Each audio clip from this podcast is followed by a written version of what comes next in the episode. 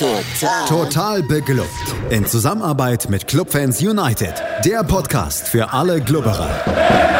Alles, Alles zum ersten FC Nürnberg auf meinsportpodcast.de.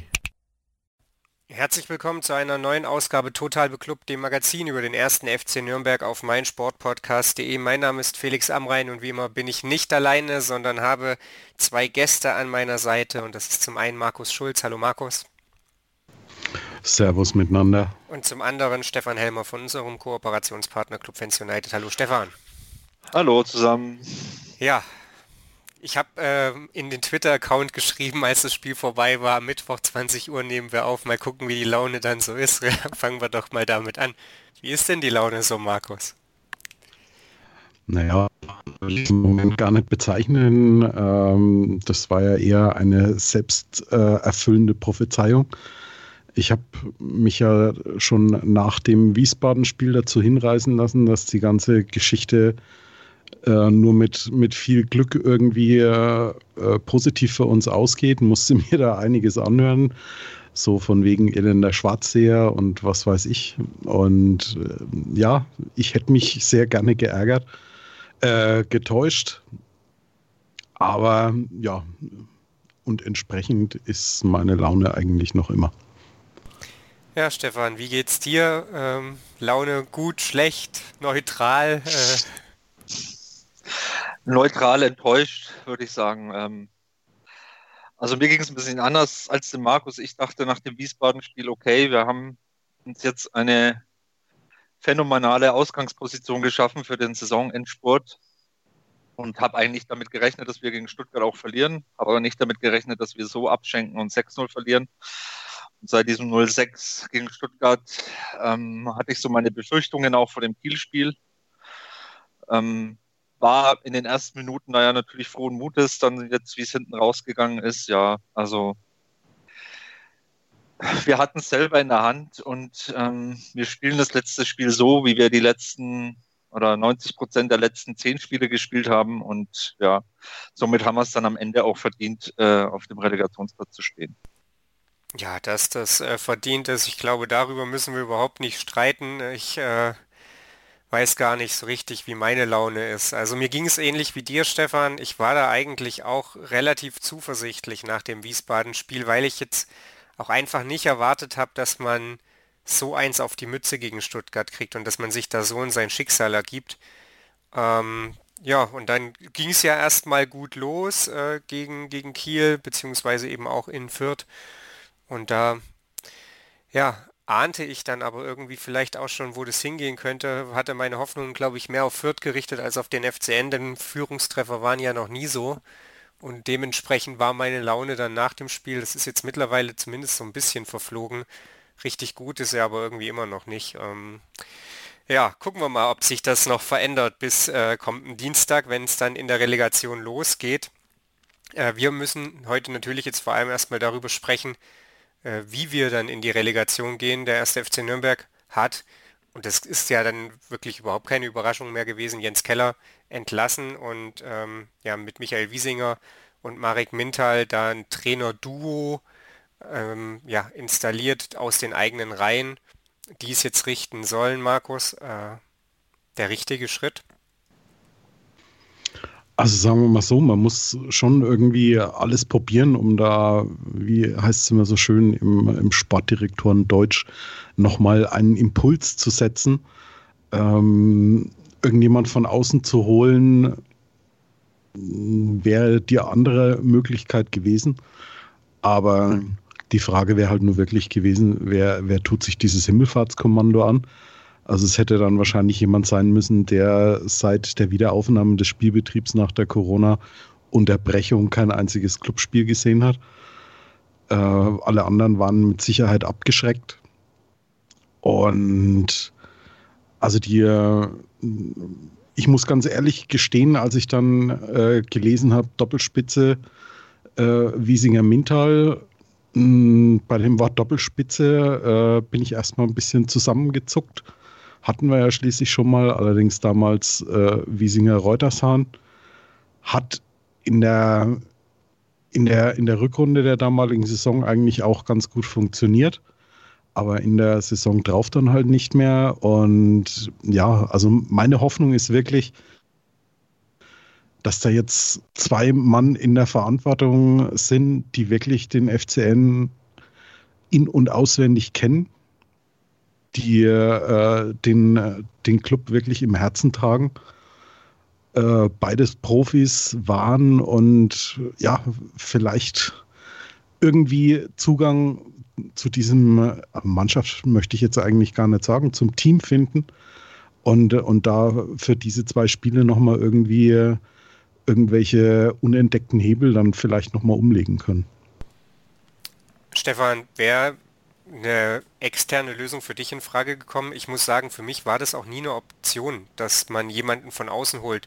Nicht nur, weil der die Mannschaft nicht kennt, wenig Zeit ja sowieso ist, wenngleich man natürlich sagen muss, dass der Zweitligist ja ein unfassbares Mehr an Zeit hat als der Drittligist sondern einfach auch vor dem Hintergrund, dass du sonst wieder jemanden auf der Gehaltsliste stehen hast, wenn die Sache schief geht, den du dann vielleicht auch gar nicht willst. Also ich muss sagen, das kam wirklich für mich, das war für mich der oberste Grund, dass da finanzielle Aspekte eine Rolle spielen, dass du da eigentlich gar niemanden von außen holst. Wie ging es dir?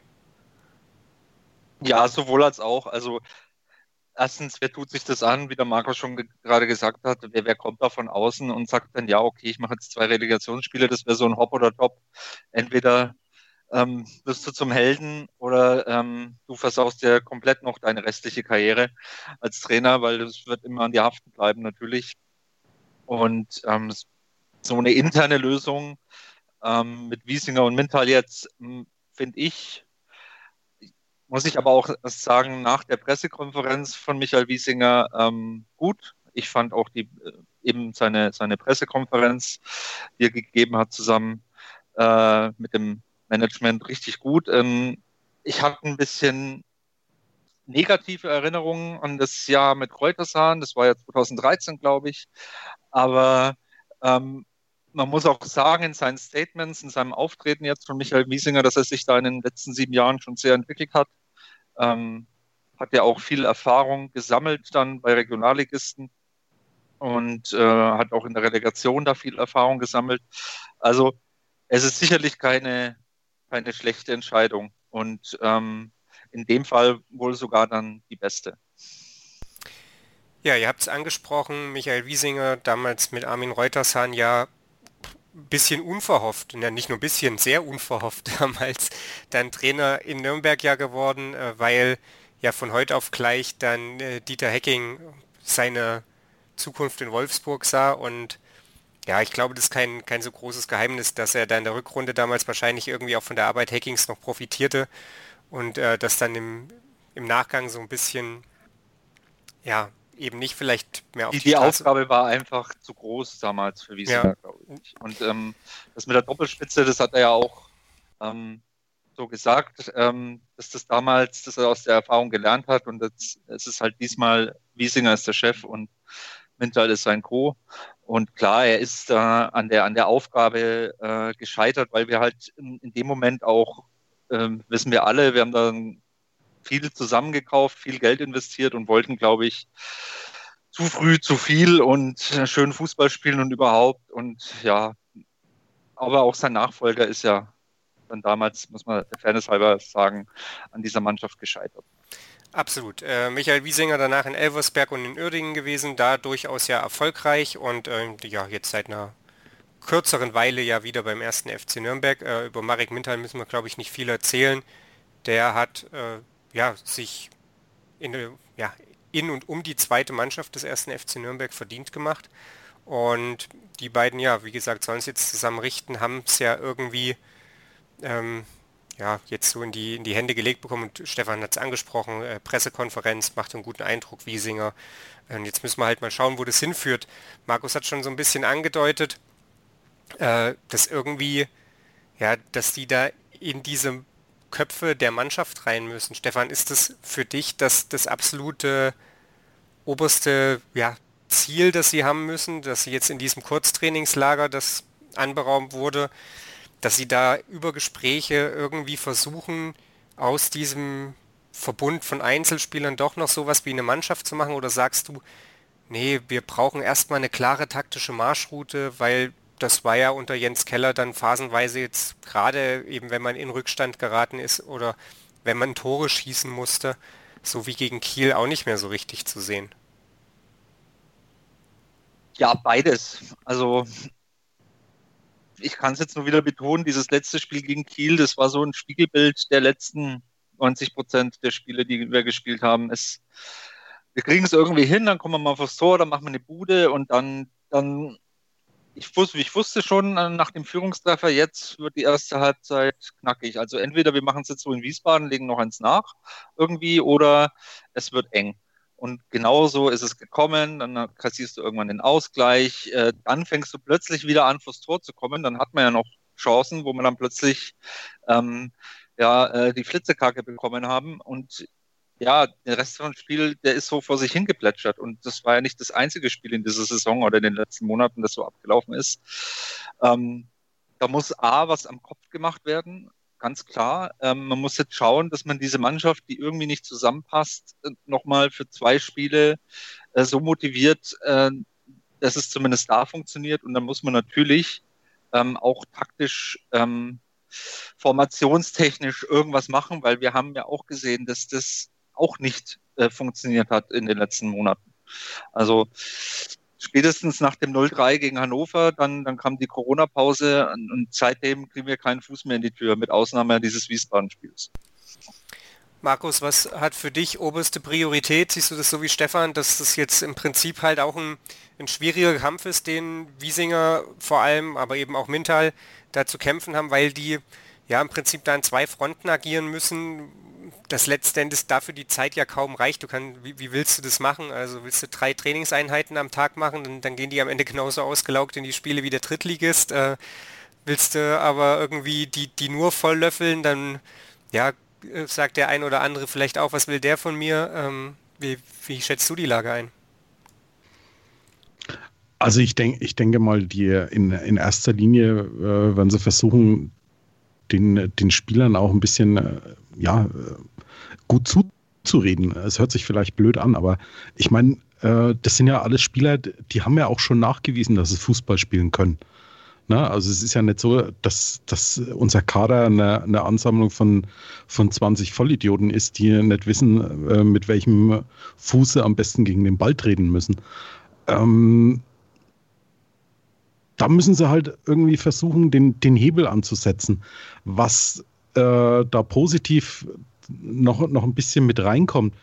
Ähm, ich glaube, Wiesinger hat es bei der, bei der Pressekonferenz auch gesagt, dass im, äh, im NLZ auch wirklich die, die Spiele der Profis schon über die ganze Saison auch ein bisschen mit analysiert wurden. Und ähm, ich glaube, sowohl Wiesinger als auch Mintal sind da in der Lage, der, der Mannschaft so exemplarisch irgendwie aufzuzeigen, wo, wo die Probleme sind, warum sie sich in solche Situationen wie jetzt in Kiel nach einer 1-0-Führung äh, nach drei Minuten dann, dann so hinten reindrängen lassen.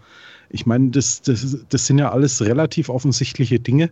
Und im Verbund mit, mit äh, ja, ein bisschen psychologischer Arbeit äh, denke ich, dürfte das der Weg sein. Also irgendwie Medizinbälle rausholen und in Magatscher Art irgendwelche Hügel hoch und runter rennen, das wäre jetzt, glaube ich, wirklich kontraproduktiv.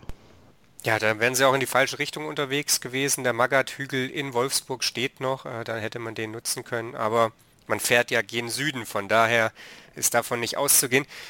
Du hast aber gerade schon so einen Punkt angesprochen, den ich natürlich auch noch thematisieren möchte, der ist heute aufgeploppt und ich weiß nicht, ob ich den nicht irgendwie bezeichnend fand oder fast, fast ein bisschen erschreckend fand, als äh, die Kicker-Eilmeldung da bei mir aufging, Steinmetz sagt Urlaub ab. Ich dachte mir, wer zur Hölle ist Steinmetz? FCN verpflichtet Co-Trainer für die Relegation. Haben wir doch schon zwei. Okay, es geht um jemanden, der Athletikcoach vor allem ist. Gute Mann kommt aus Aue, äh, da war zuletzt tätig. Frank Steinmetz heißt er mit vollem Namen.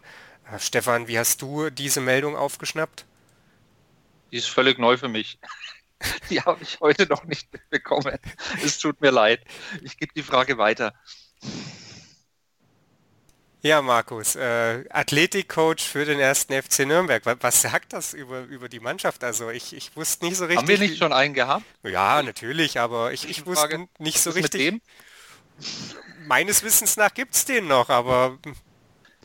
Klausner heißt er, der ist, der ist auch weiterhin noch da, haben, haben sie auch gesagt, dass er, dass es kein äh, Misstrauensvotum gegen ihn ist, aber ich sag mal, wenn man, wenn man das schon explizit sagen muss, dann ne, bedeutet das jetzt erstmal nichts Gutes. Ähm, noch dazu haben wir ja auch im Prinzip mit dem Herrn Berthold einen Mentalcoach. Ähm, also das, das, das war heute auch so eine, so eine Meldung, die habe ich hinten und vorne nicht verstanden. Ähm, wir haben, wir haben nicht mal eine Woche Zeit bis zum, bis zum ersten Relegationsspiel und dann äh, Athletikcoach äh, zu verpflichten. Also ich verstehe es wirklich hinten und vorne nicht. Es war vielleicht eine Eilmeldung, weil sonst nichts los ist aktuell, weil ja sonst überall Schluss ist in der ersten Liga und ähm, dann ja. ist vielleicht sowas schon eine Breaking News. Möglich. Äh, es ist natürlich trotzdem ja in, in, jedem Fall für uns irgendwie eine, eine Meldung. Äh, Robert Palikutscher hat gesagt, äh, die Verpflichtung von Frank Steinmetz zur neuen Saison war ohnehin geplant. Jetzt gilt der Vertrag erstmal nur für die beiden Relegationsspiele. Ähm, ich glaube, Wiesinger hat dann wiederum gesagt, dass es dann auch für ihn da oder dass es äh, seine Aufgabe sein wird, eben vor allem auch zu gucken, Athletik, aber auch Trainings- und Belastungssteuerung da so ein bisschen ein Auge drauf zu haben, eben, dass man am Ende den physiologischen Vorteil erstmal auf sich, äh, auf seiner Seite hat, wenn man vielleicht schon nicht den psychologischen auf seiner Seite hat. Aber Markus, ist es letzten Endes eben genau das, was du gerade gesagt hast, wenn man schon betonen muss, dass der bisherige ja, Athletiktrainer das vollste Vertrauen genießt, dann aber ein Vorgriff auf die neue Saison gemacht wird, dass das ja letzten Endes nur der, der Offenbarungseid ist, dass wir da auf der Position ein Problem haben? Ich glaube nicht nur auf dieser Position. Also irgendwie äh, hinterfragt man ja dann eigentlich mehr oder minder dieses, dieses ganze äh, Trainergespann, was über, über diese komplette Saison jetzt da tätig war. Also man hat zweimal äh, man hat zwei ähm, Chefcoaches äh, sozusagen verschlissen, die jeweils ihren eigenen Co-Trainer hatten, die auch gehen mussten. Ähm,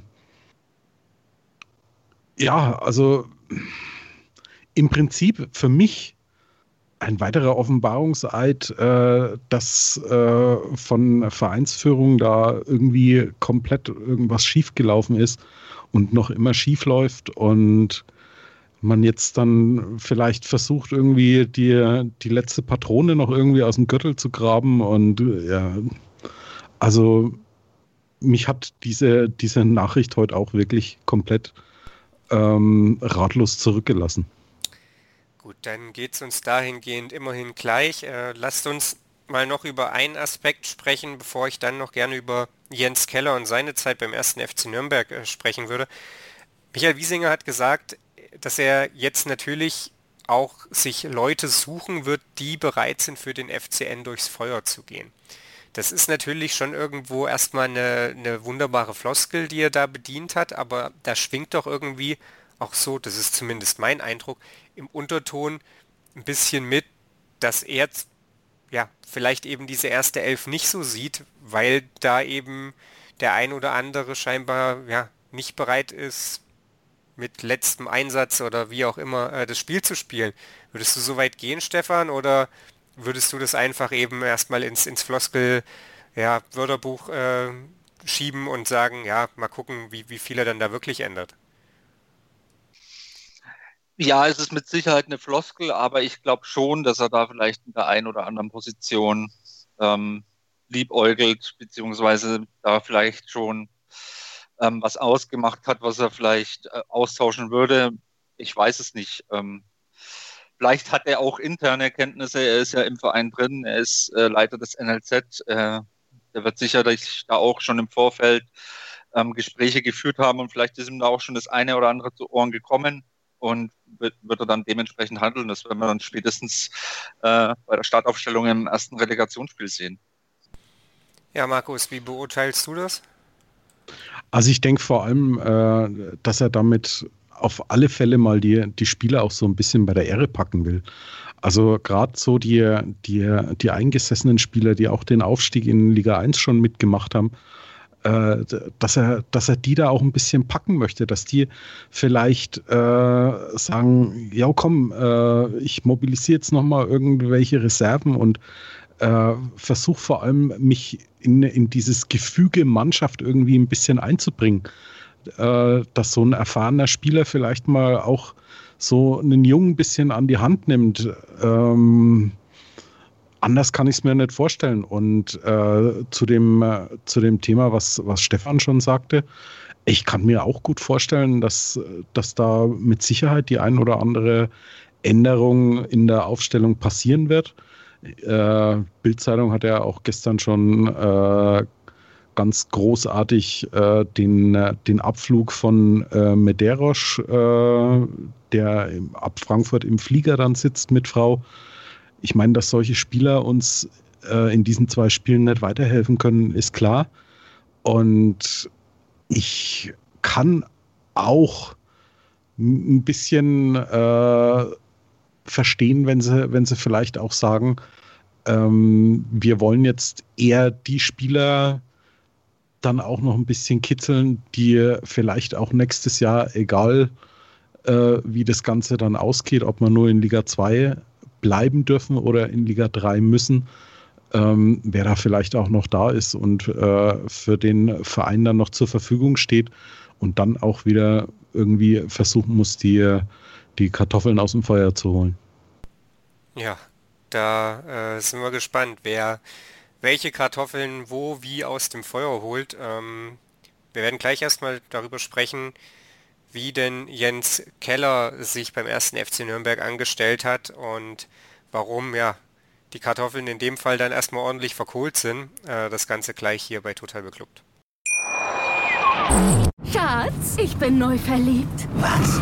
Da drüben. Das ist er. Aber das ist ein Auto. Ja, eben. Mit ihm habe ich alles richtig gemacht. Wunschauto einfach kaufen, verkaufen oder leasen. Bei Autoscout24. Alles richtig gemacht. Jens Keller sollte beim ersten FC Nürnberg äh, den Verein in ruhigere Fahrwasser lenken und dann ja wahrscheinlich in der neuen Saison irgendwie halt den Angriff auf den Aufstieg äh, ja managen, trainieren. Am Ende kann man wohl nur sagen, Satz mit X. Äh, das ging komplett nach hinten los. Kellers Bilanz liest sich schlechter als die von Kanadi. Ähm, und ja, man muss wohl wirklich irgendwie denjenigen zustimmen, die schon bei seiner Verpflichtung auf Ingolstadt verwiesen haben, dass er kein Mann für solche Situationen ist. Äh, auch wenn, ja, man das ungern zugibt. Äh, wie hast du ja letzten Endes die, die Amtszeit von Jens Keller gesehen, Stefan? Ja, er hatte natürlich auch am Anfang ähm, seine Probleme.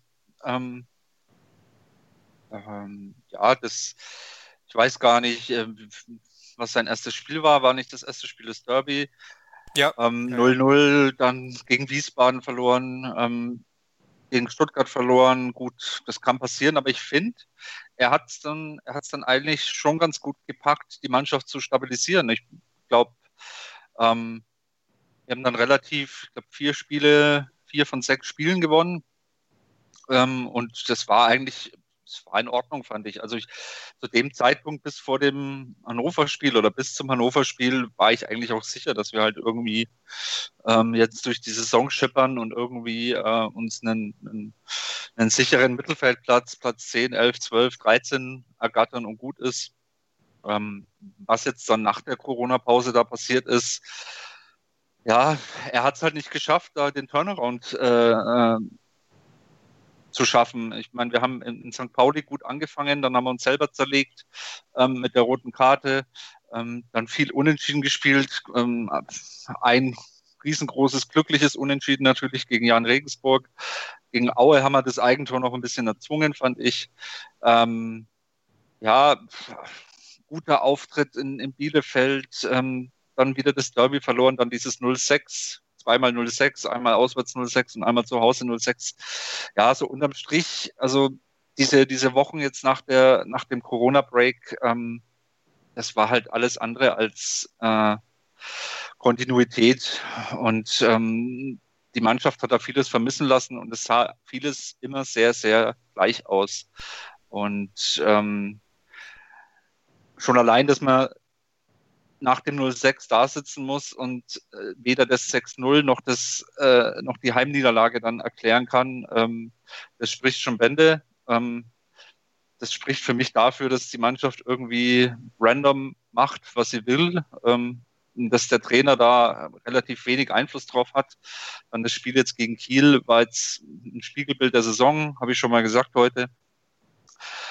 Und ja, ich fand es am schlimmsten fand ich die Pressekonferenz jetzt nach dem, nach dem Holstein-Kiel-Spiel. Ich meine, Keller ist halt von der Type so, dass er halt ruhig und sachlich versucht, das so ein bisschen zu analysieren. Manchmal merkt man auch, er hat gar keinen Bock auf diese Pressekonferenzen, sei ihm auch gegönnt.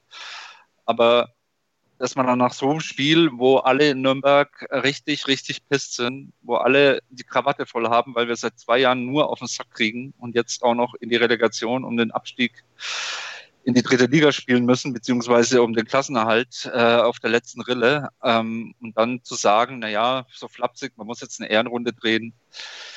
Ja, das, das war so das negative i-Tüpfelchen am Ende und dann war, glaube ich, auch die Trennung unaufhaltsam.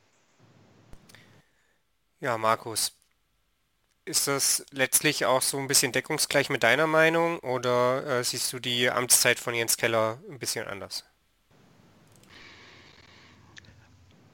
Also ich, ich, muss, ich muss Stefan da absolut beipflichten, äh, gerade in was, was den Bereich äh, angeht, dass Jens Keller auch so, so ein bisschen Opfer der Mentalität äh, der Spieler geworden ist.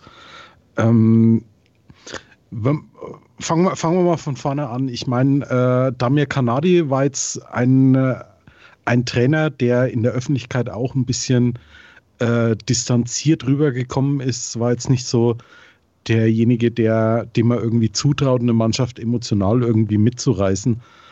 Äh, ihn hat man dann entlassen. Es kam Jens Keller. Vom Typ her, meines Erachtens, geht er ziemlich in dieselbe Richtung, ist also auch jetzt nicht derjenige, äh, der dann, äh, der dann wahrscheinlich irgendwie großartige flammende Reden hält und, und die Spieler versucht, so in Klopp oder Hans-Meyer-Manier äh, zu irgendwelchen Höchstleistungen anzutreiben. Ähm, was exemplarisch ist, ich meine, in dieser Saison waren bislang drei Trainer in der Verantwortung. Marek Mintal im, im Heimspiel noch gegen, gegen Bielefeld, das mit 1 zu 5 äh, in die Binsen ging. Aber wenn ihr euch anguckt, wer, wer da immer auf dem Platz gestanden hat, im Prinzip haben, haben alle drei Spieler aus, aus diesem wirklich, wirklich großen Kader sich im Prinzip immer wieder dieselben Spieler rausgesucht, die sich wahrscheinlich auch im Training mit Sicherheit angeboten haben, aber auf dem, auf dem Platz eben niemals als Mannschaft funktioniert haben. Und ich, ich möchte sogar so weit gehen. Also ich bin mit Sicherheit kein, kein Freund von Jens Keller gewesen. Ich habe es anfangs auch sehr kritisch gesehen. Jetzt eigentlich weniger, äh, weil er äh, letzte Saison mit Ingolstadt da ziemlich den, den Kann in den Dreck gefahren hat. Aber ähm, ja, von, von, von, von, wir hätten, glaube ich, in dieser Saison äh, Pep Guardiola oder was weiß ich wen an die Seitenlinie stellen können und es wäre irgendwie nicht anders gelaufen. Ähm, Im Prinzip sind beide Cheftrainer, die wir in dieser Saison verschlissen haben, mehr oder minder ein, ein Opfer geworden eines, eines Kaders und einer Mannschaft, die einfach hoffnungslos falsch zusammengestellt wurde. Ich finde es ein bisschen äh, lustig, dass du äh, ja Damir Kanadi und Jens Keller von ihren Charakterzügen sehr ähnlich einschätzt. Ich muss sagen, für mich wirken die überhaupt nicht, nicht ähnlich. Also natürlich, die halten vielleicht beide keine flammenden Reden, aber während Jens Keller nur so ein bisschen phlegmatisch auf mich wirkt, wirkte Damir Kanadi auf mich einfach nur arrogant. Äh, deswegen, ja, das vielleicht ganz kurz dazu. Ähm, Stefan, wie, wie siehst du das denn? Ich muss sagen, ich war ja lange Zeit auch schon irgendwie Verfechter der, der These, der Kader passt halt einfach überhaupt nicht irgendwie zusammen, aber als ich jetzt in den letzten Tagen auch nochmal darüber nachgedacht habe und mir dachte, ja, okay, der Kader passt halt hinten und vorne nicht zusammen, das ist ja nun mal nicht wegzudiskutieren, aber trotzdem hat halt Keller irgendwie auch immer versucht, das nach Schema F durchzurocken. Und das das halt irgendwie nicht funktioniert hat, hat mich dann irgendwie auch ein bisschen daran zweifeln lassen, ob ja, das Urteil der Kader schlecht zusammengestellt ist, nicht irgendwie auch ein bisschen zu kurz greift und Jens Keller so ein bisschen aus der Schuld nimmt. Nicht, dass ich ihm jetzt irgendwie da äh, die, diesen Relegationsplatz ankreiden möchte, aber wie siehst du die Situation? Ist das letztlich halt doch das Zusammenspiel auch aus Trainer, der mit Spielermaterial nichts anzufangen weiß, beziehungsweise eben nicht gut äh, zusammengestelltem Kader? Ja, also der Kader nicht äh, gut zusammengestellt ist, das wissen wir schon ziemlich lange. Da, wie gesagt, brauchen wir auch nicht drüber diskutieren. Ähm, ich meine, bei Keller, er hatte seinen, habe ich ja schon gerade gesagt, er hatte ein bisschen Startschwierigkeiten, kam aber dann in die Spur, da kamen auch die Ergebnisse und so weiter, aber er hatte keine Antwort. Er hatte jetzt wirklich seit dem 17.05., seitdem die Saison wieder weiterläuft, ähm, keine Antworten auf diesen Negativlauf bis auf dieses Ausnahmespiel Wien Wiesbaden, wo man aber auch dazu sagen muss, ähm, dass wir da halt äh, in, in der ersten Halbzeit zu den richtigen Zeitpunkten vom Tor waren und, und die Buden gemacht haben ähm, und somit Wien ein bisschen aus dem, aus dem Konzept gebracht haben, die durchaus hätten auch ausgleichen können in der ersten Halbzeit schon. Also das wollen wir auch nicht verschweigen. Und ja, wie gesagt, er hatte keine, er hatte auf dem Platz keine Antworten. Wir haben immer erwartet, dass was passiert. Dann kam mal dieses Bielefeld-Spiel. Klar, muss man ein bisschen ein paar Klammern setzen, ähm, das durchaus ordentlich war und in Ordnung war.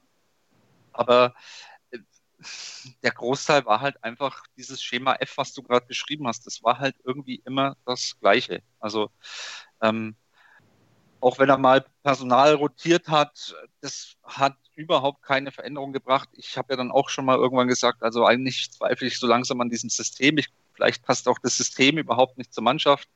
Ähm, ich habe da auch mal mit dem Flo, glaube ich, drüber gesprochen, mit unserem Florian Zenger, ähm, dass da halt auch viele Spieler auf Positionen spielen, die vielleicht nicht die richtigen sind, was, was gerade so die Außenbahnen angeht. Ähm, man hat ja zum Beispiel bei Hack gesehen, dass er zentral eigentlich äh, viel dominanter, viel präsenter und viel torgefährlicher ist, als wenn er über die Außen kommt. Ich glaube, das Gleiche gilt für Dovedan. Klar hat der Trainer am Ende auch ähm, sein Päckchen zu tragen und ähm, der Impuls, äh, den wir uns alle erhofft haben, auch jetzt nach dieser Pause, der ist ausgeblieben. Markus, wie viel des Misserfolgs äh, unter Jens Keller am Ende ist auch einfach unglücklichen Umständen geschuldet gewesen. Äh, Stefan hat es ja jetzt äh, angesprochen gehabt zweimal. Es gab ja eine Phase, in der stimmten die Ergebnisse zumindest. Ich will jetzt nicht sagen, dass wir da geil Fußball gespielt haben, weil das einfach nicht stimmt. Zumindest soweit ich mich erinnere. Es ist ja nur mittlerweile über ein halbes Jahr her. Aber um den Jahreswechsel herum, beziehungsweise eben um die Winterpause herum, da, da waren die Ergebnisse ja da, da gewann man eben gegen Sandhausen, da gewann man gegen Osnabrück. Da war es so, dass man zumindest dann mal eben diese wichtigen Punkte geholt hat. Äh, und dann geht es gegen St. Pauli beispielsweise gut los, auch nachdem man ja katastrophal in diese Corona-Pause reingeschlittert ist, geht es dann gegen St. Pauli trotzdem gut los. Man belohnt sich halt nicht dafür, ganz im Gegenteil, am Ende dreht man sich selber den Hahn zu. Und ja, so, so gab es dann eben gefühlt den nächsten Dämpfer. Es, wir, wir haben es gerade besprochen, es gab schwierige Spiele dann und, und wirklich auch schwierig anzuguckende Spiele. Aber dann gibt es eben gegen Bielefeld wieder so einen Moment, wo du denkst, naja, was, puh, könnten sie da vielleicht nicht auch den, den Turnaround am Ende schaffen, wenn sie sich da mit einem Dreier belohnen? Was, glaubst du? Ist am Ende Jens Keller vielleicht auch einfach ein bisschen, salopp gesagt, das Pech zum Verhängnis geworden? Also ich möchte ich, ich möchte es mit, mit, diesem, mit diesem Pech auch ein bisschen äh, äh, wegwischen. Äh, ähm, ich glaube, das wäre ein bisschen zu kurz gesprungen, wenn man, wenn man, wenn man solche Geschichten dann äh, als, als Pech irgendwie äh, versucht zu erklären. Ähm, äh, Fakten sind, sind ganz einfach. Äh, wir haben enorme Probleme, ein Spiel zu machen. Äh, es sind immer wieder individuelle Fehler, die passiert sind in, äh, im, im Defensivverhalten. Das ist jetzt was, das kann man, das kann man dem Trainer nicht anlassen. Ähm, aber er, er, hat, er hat es halt auch nicht geschafft, irgendwie eine Spielidee mal zu entwickeln oder, oder irgendwelche Mechanismen, dass die, dass die Mannschaft äh, irgendwie ja zielgerichtet mal nach vorne spielt oder versucht, ihre eigenen äh, Stärken mal ein bisschen ähm, auszuspielen. Ähm, dann kommen, dann kommen solche Dinge, ich glaube, außer, außerdem gegen, im Spiel gegen Wien Wiesbaden waren unsere, unsere ganzen Standards, die waren äh, spätestens seit der, seit der Corona-Pause ähm, ja völlig wirkungslos gewesen. Und ja, also ich glaube, um, um, das Ganze nur mit, mit Pech zu erklären, äh, das wäre, glaube ich, ein bisschen äh, zu kurz gesprungen dann in dem Fall. Sind wir uns am Ende darin einig, dass Jens Keller einen Kader vorfand, der eben nicht, nicht zu seinem Spielstil passte, den er gerne ja, spielen lassen möchte, mit dem er an anderen Orten auch Erfolg gehabt hat, aber eben auch nicht in der Lage war, sein, seine Idee von Fußball den Gegebenheiten des Kaders und vor allem dann irgendwann auch den Gegebenheiten des Tabellenstandes anzupassen, Stefan? Ja, also zum gewissen Grad bestimmt sind wir uns da einig. Ähm, er hätte ja auch in der, in der Winterpause Zeit gehabt, was zu ändern. Oder spätestens in dieser Corona-Pause, da kannst du ja auch nochmal äh, an Schräubchen drehen. Das ist ja wie eine zweite Winterpause, äh, die du da hattest. Ich meine, äh, das ist, sind zwei Monate, glaube ich, gewesen. Ähm, oder mindestens äh, fünf, vier Wochen ähm, am Trainingsbetrieb, ähm, wo man Zeit hatte, ähm, sich vorzubereiten. Und ähm, ja, man hat halt am Ende, wie gesagt, wenig wenig davon gesehen. Man hat keinen kein Spielstil gesehen, man hat kein ja, Konzept gesehen. Es ist immer die gleiche Formation gewesen. Da war keine Veränderung. Da war ja Kanadi noch ein bisschen flexibler, auch wenn es äh, vielleicht auch nicht so ganz funktioniert hat. Ähm, ja, es war halt immer der gleiche Stiefel und immer der gleiche Rotz, muss man am Ende sagen. Und ähm, Jetzt gilt es irgendwie, diese zwei Spiele zu überstehen und die Klasse zu halten. Markus, wie konform gehst du mit dieser These? Kann ich Stefan absolut nur, nur beipflichten. Ähm, äh, wir haben, wir haben in, in allen Spielen unter Jens Keller immer ein und dasselbe System gespielt. Äh, das war, in der, wenn wir in Ballbesitz waren, ein 4-2-3-1. Das war gegen Ball ein, ein 4-4-2. Aber da ist auch nie irgendwie großartig mal äh, was, was ausprobiert worden. Keine Ahnung, äh, mit, mit Raute oder, oder wie auch immer. Es war alles sehr, sehr einfallslos und ähm, ja, so. Ich man muss doch irgendwann mal begriffen haben in dieser Saison, ähm, weiß ich nicht, war ja bei beiden Trainern der Fall, ähm, dass es für uns in der Formation, so wie wir immer gespielt haben, extrem, es war erstens extrem schwer für uns, Torschancen zu kreieren und dann waren wir auch noch schwach im Abschluss. Warum er gar nicht mal an dem Schräubchen gedreht hat, zu sagen, ähm, hey, wir schauen mal, wie wir, wie wir mehr Torschancen überhaupt erstmal kreieren, ne?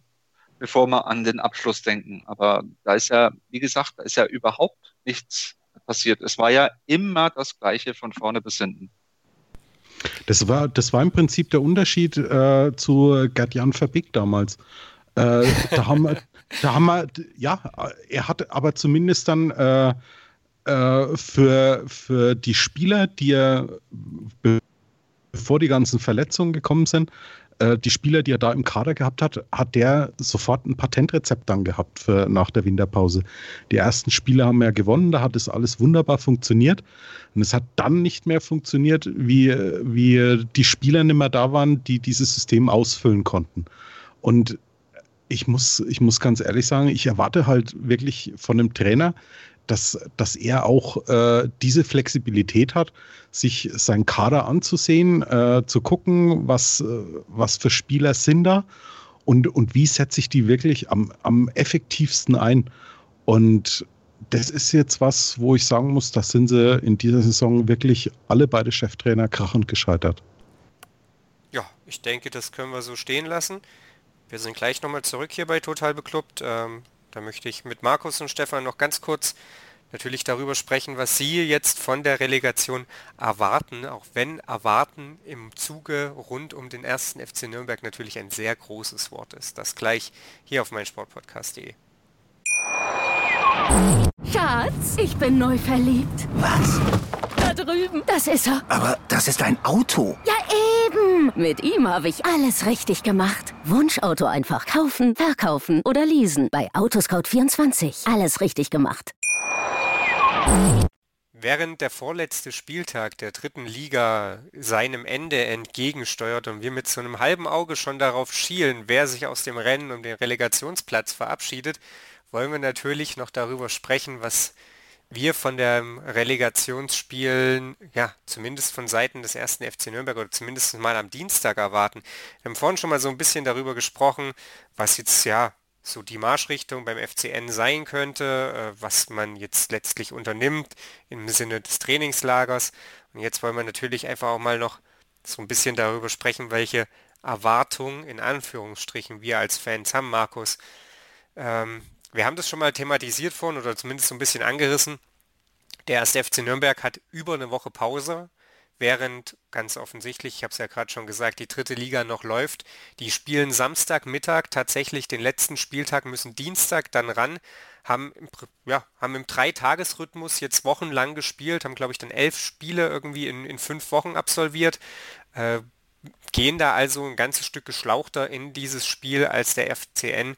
Ist das ja, das der große Hoffnungsschimmer irgendwo am, am Horizont, äh, den du siehst?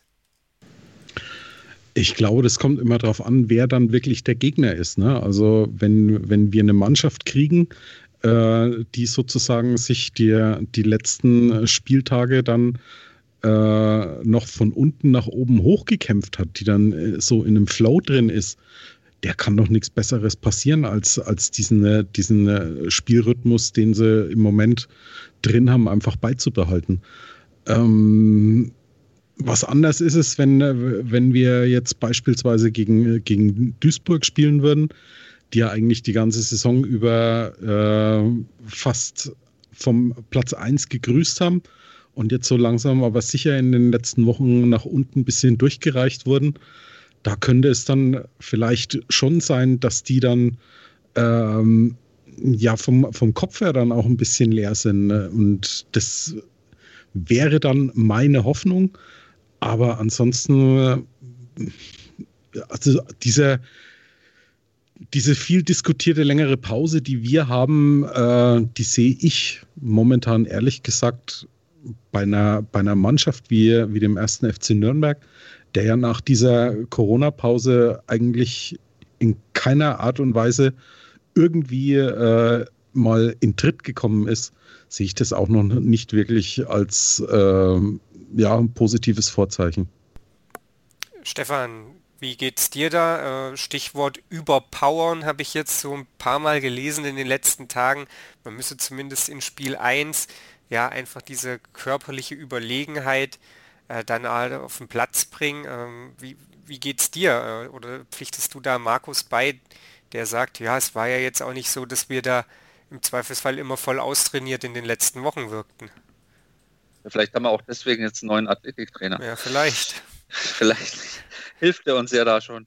Ähm, nee, also eigentlich rein sportlich gesehen, äh, nicht nur, weil wir jetzt Zweitligist sind und spielen dann gegen den Drittligisten, sondern ähm, wir müssten eigentlich sportlich voll im Vorteil sein.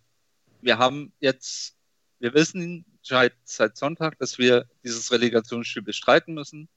Ähm, wir haben viel länger Vorbereitungszeit und wir haben jetzt nicht mehr, so wie in der dritten Liga gerade aktuell, so viele englische Wochen hintereinander in den Knochen. Also Man hat es bei Dresden, glaube ich, ganz gut gesehen, ähm, was äh, sieben Spiele in 21 Tagen machen können. Ich weiß, in der dritten Liga waren es vielleicht nicht ganz so viele, aber ich glaube, die letzten zwei Wochen oder drei Wochen, das, das waren, oder das seit Anfang Juni, das waren eigentlich fast ausschließlich englische Wochen, was sie gespielt haben. Das war jetzt bei uns in den letzten zwei Wochen nicht mehr so der Fall. Noch dazu haben wir jetzt eine lange, lange Pause von acht Tagen. Also wir müssten ganz klar sportlich im Vorteil sein. Die zweite Frage ist natürlich, was macht der Kopf? Ähm, äh, da wird es schwierig, wenn da jetzt plötzlich überraschend einer diesen vierten Platz in der in der zweiten, äh, in der dritten Liga ergattert, der ist wahrscheinlich dann hoch motiviert. Ähm, ich bin da bei Markus wahrscheinlich bei den Duisburgern, wenn die dann ein bisschen enttäuscht auf diesem vierten Platz stehen und dann jetzt noch in die Relegation müssen und eh nicht so gut performt haben in den letzten Wochen, könnte auch wieder ein Vorteil für uns sein. Ja, es ist schwierig, aber eigentlich ähm, gibt es keine Entschuldigungen. Also wir müssen da Top-Leistung in diesen zwei Spielen bringen und müssen eigentlich auch ähm, diese Gegner dann äh, quasi, äh, will es nicht sagen beherrschen, aber man, es, es, muss schon eigentlich dann zu sehen sein, dass wir besser im Saft stehen als, als der Drittligist, weil ähm, das wäre ja fatal. Also man muss sich jetzt bloß mal das Programm von Ingolstadt da jetzt angucken, was sie jetzt da runtergespielt haben in den letzten Wochen. Ähm, das ist schon eine Hausnummer und ähm, da müssen wir eigentlich im Vorteil sein und diesen Vorteil müssen wir, müssen wir nutzen. Das klingt ja schon fast irgendwie, ich will nicht sagen erwartungsfroh, aber irgendwie ja ein bisschen, ein bisschen positiv eingestellt. Markus. Ja, es, es gibt ja keine Entschuldigungen. Also du bist ja, ja als Zweitligist schon der Favorit. Da, da, natürlich, klar, klar haben wir scheiße gespielt, aber es, es gibt keine Excuses mehr jetzt. Also also darf ich, darf ich da gleich die, ja. äh, die Statistik bemühen, äh, äh, so, so wie die Relegation äh, war, dass äh, zwischen erster und zweiter Liga eigentlich fast immer mit wenigen Ausnahmen der Erstligist weitergekommen ist, sieht es in der Relegation zwischen zweiter und dritter Liga äh, genau umgekehrt aus. Also ich glaube, nur zweimal hat der, hat der Zweitligist den Klassenerhalt geschafft. Ähm, noch dazu sind wir der Club, ähm, also, ja, ich bin einfach echt schon zu lange dabei und tu mir diese ganze Scheiße an. Sorry, aber ähm, also ich habe, egal gegen wen es geht, momentan überhaupt kein gutes Gefühl. Ja, das habe ich auch nicht. Die, Stat ganz ehrlich sagen. die Statistik äh, ist natürlich das eine. Ähm, ich muss auch sagen, das ist natürlich auf dem Papier ist, ist der Zweitligist der Favorit. Da müssen wir, müssen wir jetzt nicht so drum reden. Die Statistik hat Markus bemüht. Äh, dreimal übrigens hat der, der Zweitligist es für sich entschieden. Dynamo Dresden 1860 und Aue waren diejenigen, die drin geblieben sind. Äh, aber es war ja jetzt auch in den letzten Wochen nicht so, dass wir da auf dem Papier da nicht, nicht mitunter der, der Favorit gewesen sind, beziehungsweise rein vom, fußballerischen ETC, also dass da irgendwie die Situation jetzt so groß anders gewesen wäre. Und da haben wir ja gegen, da erinnere ich mich dran, haben wir oft im Podcast gesagt, gegen Mannschaften gespielt, die nicht gut waren und haben halt trotzdem nicht gewonnen. Jetzt spielen wir im Zweifelsfall ja gegen eine Mannschaft, wenn da nicht gerade irgendjemand jetzt ist noch ganz grandios verkackt und dadurch irgendwie sagt, scheiße, hey, was soll das eigentlich alles? Ähm, jetzt spielen wir da ja gegen Teams, die offensichtlich irgendwie funktionieren, sonst würden sie ja nicht da stehen, wo sie stehen. Und das gibt mir ehrlich gesagt zu denken und mir gibt ungeheuer zu denken, vor allem, was passiert, wenn der Drittligist in Führung geht. Das, das ist ein Szenario, da, da, da kriege ich ehrlich gesagt Bauchschmerzen, weil das würde Punkt 1 heißen, wenn der im Hinspiel in Führung geht, wir brauchen ein Auswärtstor. Äh, wir brauchen also, wir, wir sind schon mal verdammt dazu, ein Tor zu schießen. Äh, und da, da, da kriege ich wirklich Bauchschmerzen. Da sehe ich nicht, wie, wie das irgendwie gut für uns ausgehen soll. Also ich, ich versuche diesen Gedanken von mir wegzuschieben, aber irgendwo auch so ein bisschen in meinen Kopf reinzulassen, dass wir da am 11.07 den Gang in die dritte Liga antreten müssen, das ist für mich kein, kein Szenario, das ich für, für niedrigprozentig irgendwie erachte. Ich weiß nicht, wie es euch geht.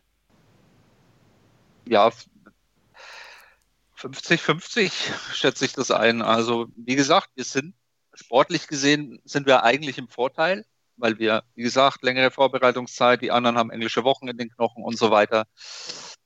Das müsste eigentlich ein, ein großer Vorteil für uns sein. Auf der anderen Seite, wie du natürlich richtig sagst, ähm, wenn dann eine funktionierende Mannschaft kommt und auf eine bis zuletzt nicht funktionierende Mannschaft trifft, weiß nicht, was Wiesinger und Mintal machen, aber vielleicht können sie zaubern und können da irgendwas noch rauskitzeln, was wir jetzt noch nicht sehen. Dann stehen da die Chancen 50-50. Ja, Markus, wie, wie schätzt du das ein? Also du hast ja gerade schon so ein bisschen angedeutet, du, du hast das alles schon erlebt, äh, aber du hast sagt so irgendwie das, das Bauchgefühl hinsichtlich, oh Gott, das geht doch alles komplett in die Hose? Also sagen wir es mal so, die Frage ist ja, die ich mir eigentlich viel eher stelle, was ist denn die Folge äh, aus, aus, aus diesen Relegationsspielen?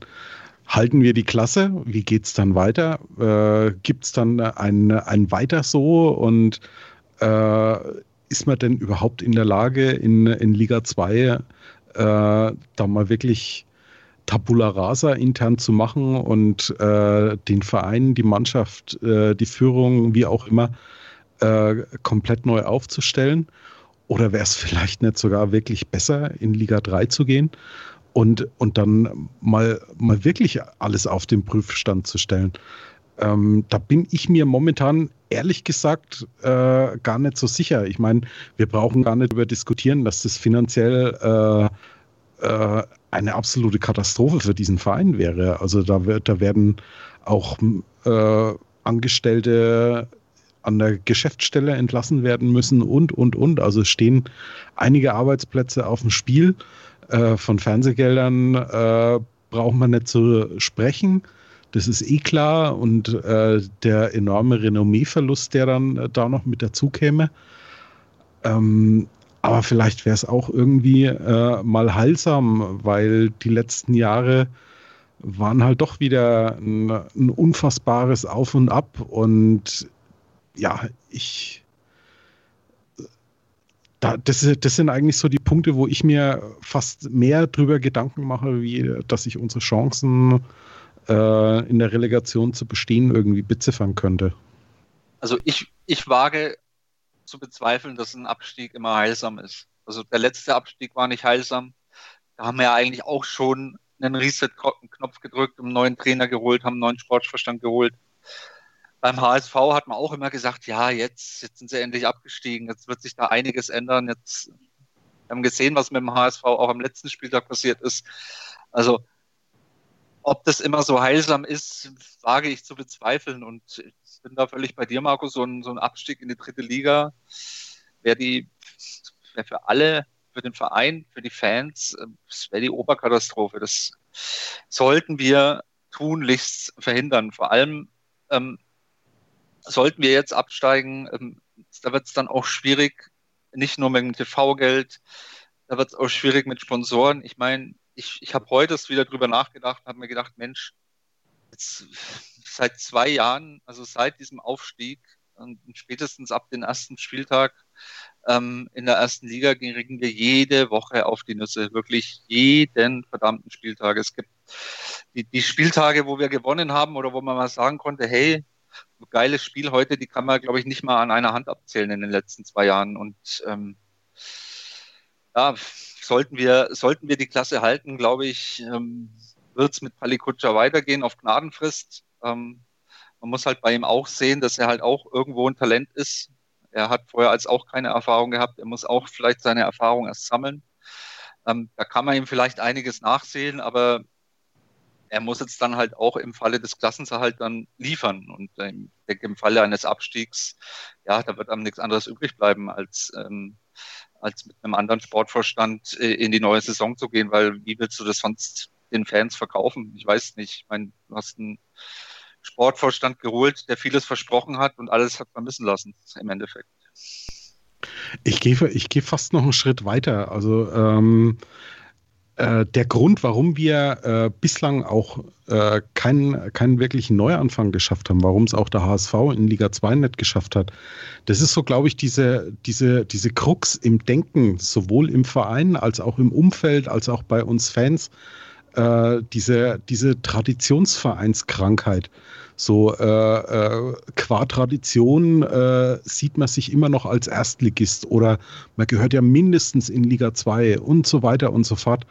Und äh, was wir, was man dadurch ständig irgendwie äh, nicht auf äh, im, in, in Reichweite hat, ist die Tatsache, dass in vielen Vereinen einfach beschissen gearbeitet wird. Ähm, so äh, die, wenn, wenn, wenn irgendein Verein, so wie Bremen jetzt an der Schwelle zur zweiten Liga steht, dann wird immer hämisch äh, gesagt, ja, dann müsste er nächstes Jahr in Sandhausen spielen. Hey, Sandhausen, was da für eine gute Arbeit gemacht wird, so lange Jahre jetzt am Stück in Liga 2 zu spielen, äh, das, das sollte man mal entsprechend würdigen. Oder, oder Heidenheim, äh, die ziehen ihren Trainer seit der Oberliga mit durch, haben, haben einen, einen Rückschlag gehabt und so weiter und so fort. Klar, die Erwartungshaltung ist bei solchen Vereinen einfach nicht so groß. Aber ich, ich, ich fände es halt wirklich mal heilsam, äh, dass wir alle von diesem, von diesem unfassbaren Traditionsdenken, nur weil wir vor 100 Jahren äh, das erste Mal deutscher Meister geworden sind und seitdem acht Meistertitel äh, noch dazugefügt haben, ähm, das entbindet uns nicht von der Pflicht, dass im Verein wirklich mal wieder gute Arbeit gemacht werden muss. Und ähm, ja, das, das, das sind so Dinge, die mich im Moment so dermaßen umtreiben. Ähm, und ich, ich glaube wirklich, dass, dass äh, viel Schuld auch in diesem, in diesem Anspruchsdenken ist, was in, in diesen sogenannten Traditionsvereinen da einfach vorherrscht. Ja, ja ich, bin da, ich bin da völlig bei dir. Entschuldigung, äh, Felix. Ähm, vor allem, wir machen uns halt auch immer größer, als wir sind und wir machen andere wie Sandhausen kleiner, als sie sind. Und ähm, dann entsteht da eine große Diskrepanz und dann verliert man plötzlich in Sandhausen und, und die Welt geht runter. Ne? Also, ja, ich kann dir da nur zustimmen.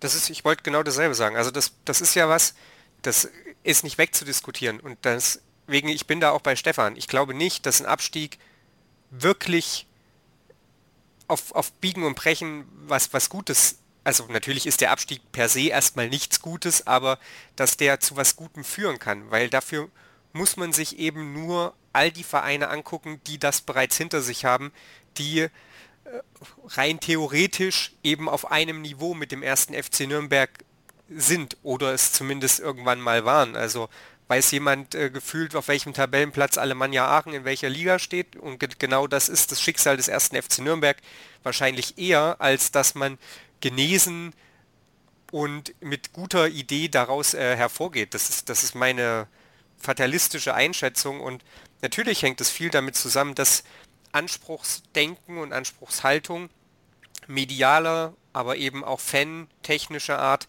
nicht zu dem passen, was was im Verein möglich ist vielleicht auch nur.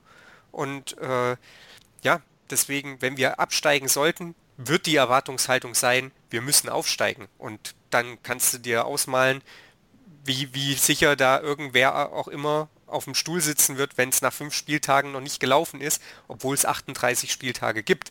Und das ist ein Problem und äh, natürlich hat das dann, ja, natürlich muss man dann eben auch irgendwie mal darüber reden, inwiefern Anspruch und Wirklichkeit zusammenpassen. Aber dann ist da halt das eine, wie viel Anteil haben Fans daran, wie viel Anteil haben die Medien daran und wie viel Anteil hat der Verein auch selber daran. Ähm, eben, es ist das eine mit Tradition hausieren zu gehen, aber das geht eben auch und dass man dann trotzdem gute Arbeit leistet, weil man die eigenen Chancen realistisch einschätzen kann. Und wie groß oder klein der erste FC Nürnberg ist, und da mache ich mir sicherlich überhaupt keine Freunde mit dieser Aussage, hat man daran gesehen, wie die Berichterstattung bundesweit war, nachdem wir es am letzten Spieltag, also am vergangenen Sonntag, richtig verkackt haben.